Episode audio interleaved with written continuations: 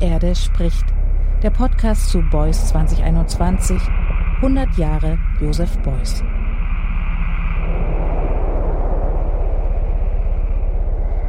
Welcome to a new episode of Die Erde spricht, The Earth is Speaking, the podcast on Beuys 2021, 100 Years of Josef Beuys. I'm Annegret Richter and I'm happy that you are joining us again. In this episode, Kuala Lumpur based conceptual, installation, and performance artist Sau Bin Yap and sound engineer Chris Pereira take us to Sabah. Sabah is a state of Malaysia located in the northern part of Borneo. There, we follow their conversation with the local art collective Pangrok Sulap, which roughly translates as Punk Rock Hut. The artists, musicians, and activists have made it their mission to empower rural communities and their marginalized original art, highlighting issues like deforestation, land ownership, poverty, education, and cultural identity. Their practice, their way of cooperating with rural communities, and their ambition to bring about social change through creativity puts them in the vicinity of Josef Beuys. The work that unfolds from it, woodcut prints for example, is gaining international attention over the past years. I now wish you an inspiring listening experience with Sau Bin Yap's conversation with Pangrok Sulap.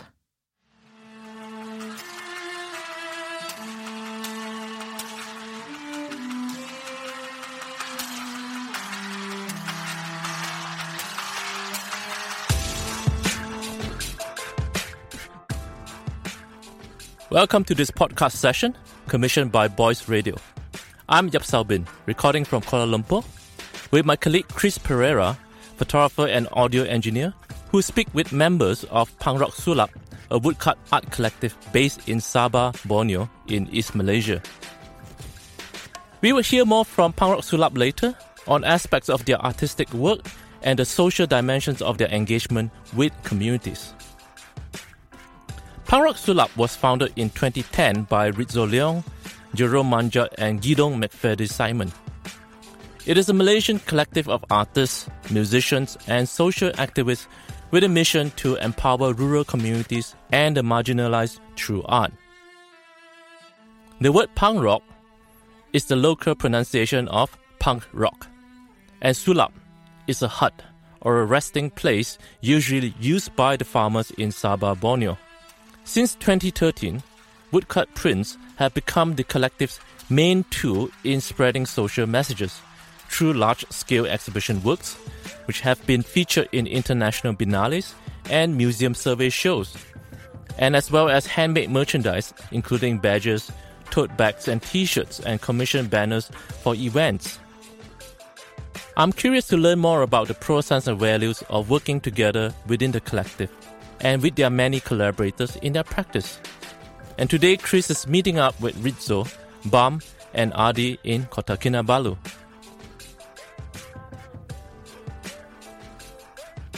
Question for part A Why and how do you come together as a collective?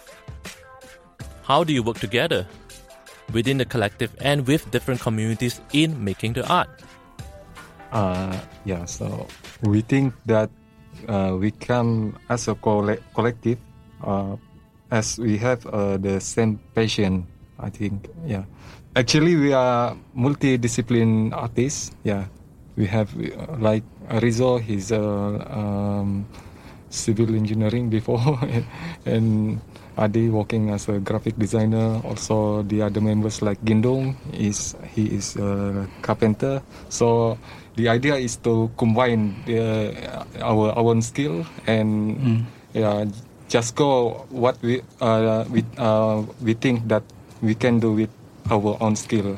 Yeah, so the idea of this collective is to combine combine and relearn from each other mm. and uh, let's look what we gonna uh, can go with these uh, skills. Yeah, so uh, in the early uh, beginning, the beginning of Pangrok Sulap, we are always going to like doing a charity walks, joining volunteers. So from there, we learned uh, many skill, many new skills from uh, people we met, like the villagers. They have their own skill in the forest. Also, yeah, with some of our friends that uh, come and teach us something new. Yeah, that's what I think. Mm, to add what Bam said, uh, actually uh, in the beginning that um, we we begin with uh, stencil art around uh, Ranau, and then um, when we get the chance to meet with um, the Marjinal, the band from Indonesia, so we learn uh, the printmaking, uh, the woodcut printmaking from them. So we we use that technique and um, use it as, as, as our own medium uh, from I think from 2015, 13. 13. From 2013 until until to this day, uh, we use that as our medium, and we will bring that skill to the, every community that we visit, and we will share everything that we know to it uh, with the communities. Yeah. Hello, I'm Adi. I'm Rizzo. And I'm Bam. We are from Pangrok Sulap. Yeah. What is the value, importance of this collective method of art making in our society? Do you see art playing a role of social transformation? How do you play the role of showing solidarity on a global platform and international scale? So as as a collective, uh, we use our art as a medium to bring to apa bagi benefit balik sama mas- Ya, community ya, begitu. macam ap- apa yang ada yang kita buat ini Hmm. sebagai orang seni Hmm. adalah uh, benda yang sentiasa uh, macam Bagi mem- manfaat mem- kepada- bagi manfaat kepada masyarakat. Ya. Uh, sel- selalu kita punya karya ini pun berunsur-unsur unsurkan uh, suara-suara dari atau cerita-cerita dari kita punya community Apa manfaat English benefit. benefit. Benefit is like a Pangrok Sulap gives a voice to the Uh, like during the pandemic, uh, we we do like um, fundraising, and um, we actually go to the ground like um, uh, distribute food to to the to the affected communities. And some of our artwork, like we sell our artwork, and we actually giving back to the to the community itself. Like in Kampung Kayip, like we help them build a craft house so they can continue to uh, making their craft over there. Yeah. Yeah, so that's what we think that uh, actually as an art community, uh, as art artist and for the art community, uh, we think we need to show uh, show to the our society that um, an art can do something for the uh, for for the uh, for the better future future for the good give the good for the community and uh, be beneficial to them yeah. Singing, playing music, and involving audience, participants, communities is a vital part in Pangrok's practice. Generally, you guys like to sing and have a good time. I feel that the songs and tunes are happy and jovial, rallying a communal spirit of coming together, to be in arms together. And the images of your artwork are very dynamic, critical, and often in protest of all forms of injustice and oppression, abuse of power. Seni merakam sejarah kan? Yeah. Okay, okay.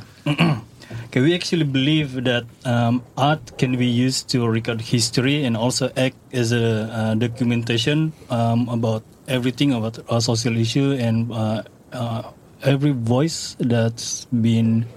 Uh, baik, kejap ulang. Okay. okay ulang We believe that uh, cuy. Santai saja kan? iya bang Santai saja, Pak. iya. Oke oke oke Bang. oke oke. Oke. Melayu, Oke. kalau Melayu lurus ya. Apa yang kau believe? apa dia Terus kau cakap English lah. Okay, we believe that art is actually uh, very good to record history and also tools to uh, document everything.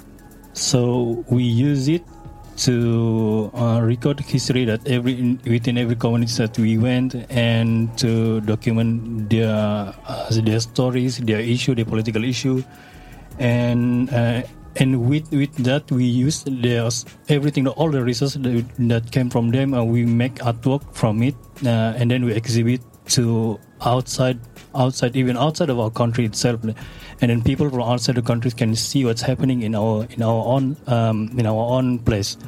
Um, and then we, maybe we can also talk about the the infamous I think we can call it the infamous artwork that's a few years ago called uh, Sabah Tanah Airku, which is a exhibit in with uh, di mana kan we exhibit.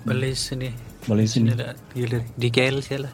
Uh, we can, I think we can also talk about the um, the Sabah Tanah Airku artworks that been exhibited in KL a few years ago. The, the artworks have been taken down due to like um, political interference from we don't know who, and then um, from within that issue, um, with that issue itself, it attracts a lot of people and outside our own circle to talk about it, to to discuss about it, and it's become very interesting for us because um, in some ways we can see like how art itself can do that. Because um, many people believe that art can only do this much. But um, with that incident we actually like managed to like it's actually went beyond our, our own expectation like what's happening with the with the, with the artwork itself. And right now it's sometimes when we like um, being interviewed people are still, still talking about it and how uh, how it happened and actually everything so yeah in a way that we believe that yeah art is very powerful um, as a tool to raise your own voice to raise your own uh, opinion everything not just your own but on every uh, all the all the people that cannot speak like cannot express themselves. So we became like um not sort of like um um the bridge to to do it. But in a way like we are telling their stories like we are being we, we are representing the, the people that cannot raise their voice. So in a way that yeah art is we use art to express ourselves and we use it to like to be brave so yeah we, we with art we cannot like we just don't want to hide from it because we believe that art is very powerful tool yeah Yeah. Yeah. Cukup lah itu. 7 menit. Oh kira Faham kah? Nam, so saya tanyakan ni soalan lah. How do you play the role of showing solidarity on a global platform Ni. or international scale? Oh.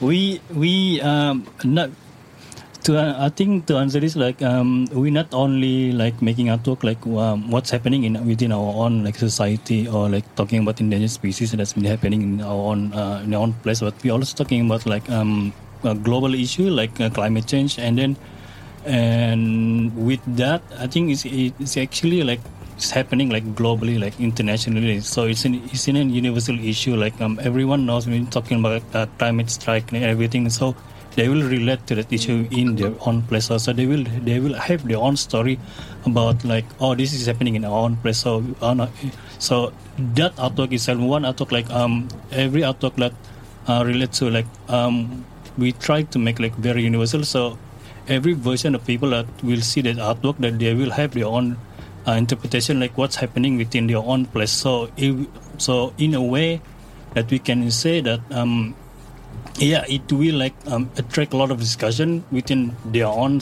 their own society like how to tackle it. And maybe they maybe they will uh, like discuss among like people from uh, different uh, countries like it's happening in your country and it's happening in our country. So like yeah it will open a lot of discussion and like um, not only that um, the global issue itself so maybe from there like we can find a solidarity and and work together and find a common sense and like common ground to work with yeah Yeah. Jantam jatuh. So yeah, I think because uh, now like so um, climate change is like a global pro- problem. We should make uh, climate change as a trend. Yeah. Hmm. I. Yeah, I agree. I agree. I agree. So I'm curious. Do the image and music work differently for Pangrok Sulap?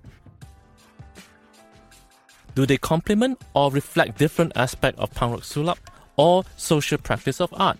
Yeah, yeah. Because the music doesn't relate to the artwork that we make, but yeah, the the music relate to the when we are like performing like everyone to yang macam Yeah. yeah bring people together. for us, the image and the music actually work differently. But uh, for me, I think that um, music and the artwork that we made actually have such a uh, very strong connection. Yeah.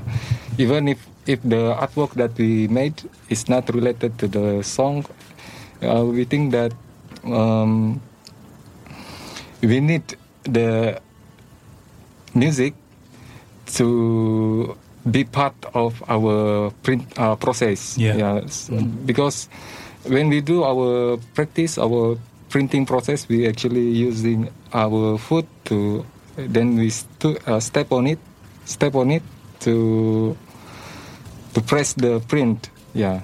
So we think that we we want to add more element to the music uh, where we can uh, have fun with it. Mm. We can move our body mm. during the process. So mm. yeah it is good to be fun enjoy the process. So and actually we want the energy uh, come in and we want to spread the energy to the to the other people. Yeah. Lastly, can you tell us more about the famous song Orang Kampong? The idea of making uh, orang kampung song uh, is pro- uh, actually is from uh, Rizzo. He's, he made this song uh, like in 2010. Yeah, we used to uh, always sing the song when some of our friends they're drunk and they sing the song. Yeah, actually. Uh, for me, that orang kampung or the villagers always uh, be our own inspiration. Yeah, Yes. we learned many from them. So it, actually, it's very interesting about the villages because they can uh, live their life uh, without um, how to say that uh, don't they, like they don't don't care about uh, too, too much Yeah. about money. Yeah. Uh, we respect them because they have like it uh, the what we call DIY spirit. Yeah, yeah, bikin sendiri. So we we all use that uh, as as our motto like jangan beli bikin sendiri. It's really inspired from the uh, villages. So jangan beli bikin sendiri means don't buy, do it yourself. Yeah, yeah. Mak ada tambak. Untuk lirik bahasa orang kampung mungkin apa? Belum uh, dia explain lah itu. Belum explain pasal itu. So Bam je. in the uh, orang kampung song, uh, uh, Rizzo wrote about the villagers' uh, lifestyle, how they gain their own food, how they uh, live uh, peace, uh, very peacefully in uh, their village without care too much about the money or everything. Yeah. Uh, So we some of um, the old song, our old like local song like Anak Kampung or Lima Ribu. Mm-hmm. It's really inspired us to write this song actually. Yeah. Mm. Yeah. Like if you read the lyric, uh, it's mm. very interesting because it mm. uh, give you such a views of how to be a village man. Yeah. It tells you about the simplicity of being a village. It's like they don't care about everything, and in such in such way that um, like um, some of the lyric like um, Tanya sikit.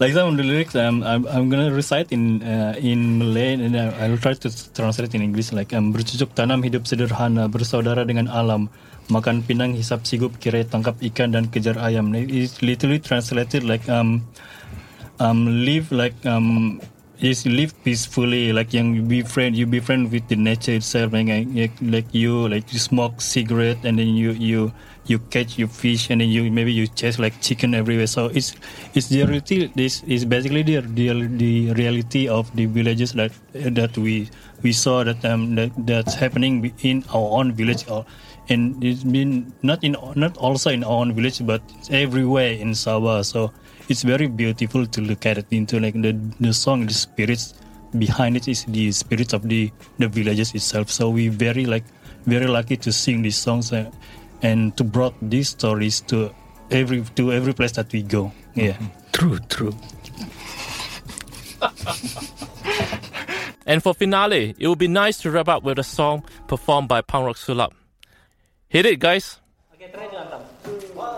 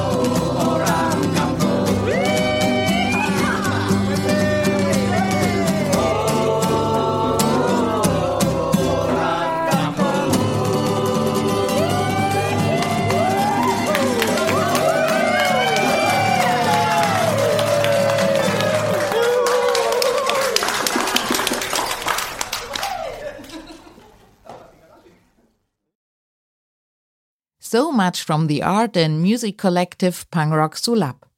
I say thank you to Sau Bin Yap for the insights into collective artistic practice in Borneo.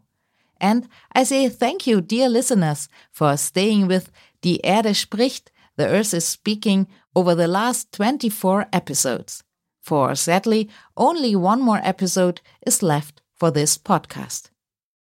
I would be delighted if you joined me for the last time next week. Then we will accompany Irish artists Maud Cotter and John Carson. In their episode, they will reflect on their experiences of having attended Joseph Beuys Blackboard lectures in Cork and Belfast while attending the Crawford College of Art and Design and the University of Ulster, respectively. Maud Cotter joins Logan Sisley, acting head of collections, Hugh Lane Gallery, in conversation, while John Carson joins longtime friend and fellow artist John Lynch. Together, they consider the effects that the mythic and monumental figure of Beuys had and didn't have on young artists studying across Ireland in 1974. I hope you will join me again for this last episode. See you then. Die Erde spricht. Der Podcast zu Beuys 2021.